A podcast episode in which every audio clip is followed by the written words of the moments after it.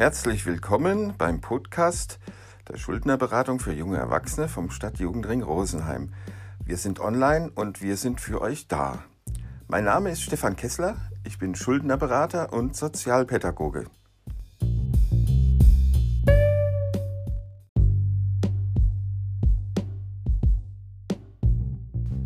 In Bayern stehen die Sommerferien vor der Tür. Die beginnen in zwei Wochen. Tja, und vielleicht gibt es ja bei der einen oder dem anderen schon Urlaubspläne. Deshalb wollen wir unsere heutige Folge dem Thema Urlaub widmen. Und zwar speziell dem Urlaub auf Raten.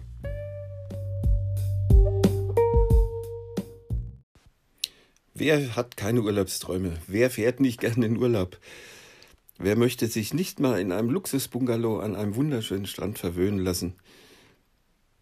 Doch was mache ich, wenn mir dafür das nötige Kleingeld fehlt? Wenn wir den Werbeanzeigen verschiedener Banken vertrauen, dann kann auch ein Luxusurlaub für jeden Geldbeutel erschwinglich sein, denn er kann in Raten finanziert werden.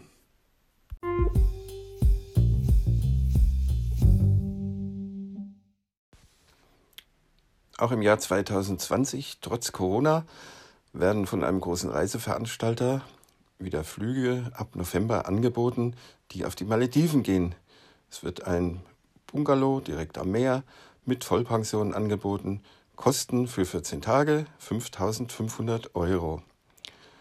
Aber die 5500 Euro, die kann ich auch in den bayerischen Bergen loswerden.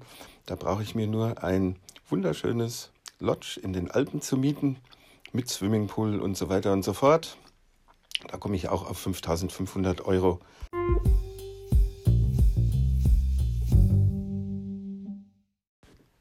Wie ihr seht, kann man für einen Urlaub zu zweit schon mal 5500 Euro loswerden.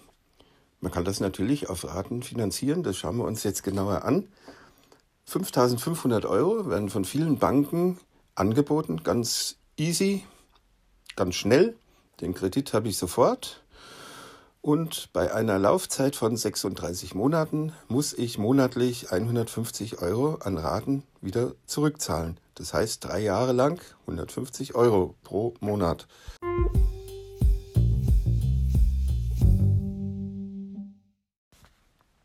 Jetzt schauen wir uns die Rückzahlung an. Nehmen wir mal an, du bist ein Auszubildender in der Gastro und hast einen Nettoverdienst von 800 Euro. Du hast eine eigene Wohnung, die kostet dich 300 Euro im Monat. Dafür bleiben dir also noch 500. Dann kommt der Ratenvertrag noch dazu, also 150 Euro im Monat. Die müssen auch noch abgezogen werden.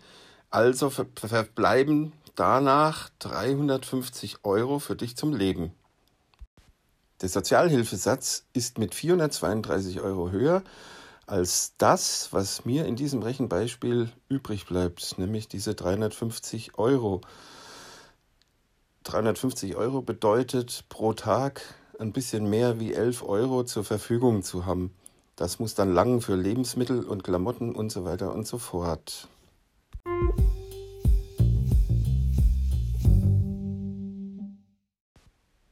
Das Beispiel zeigt, dass unheimlich wenig zum Leben übrig bleibt und es zeigt auch, dass dann die nächsten drei Jahre, solange quasi dieser Kredit läuft, auch wohl keine Urlaubsreise mehr möglich sein wird.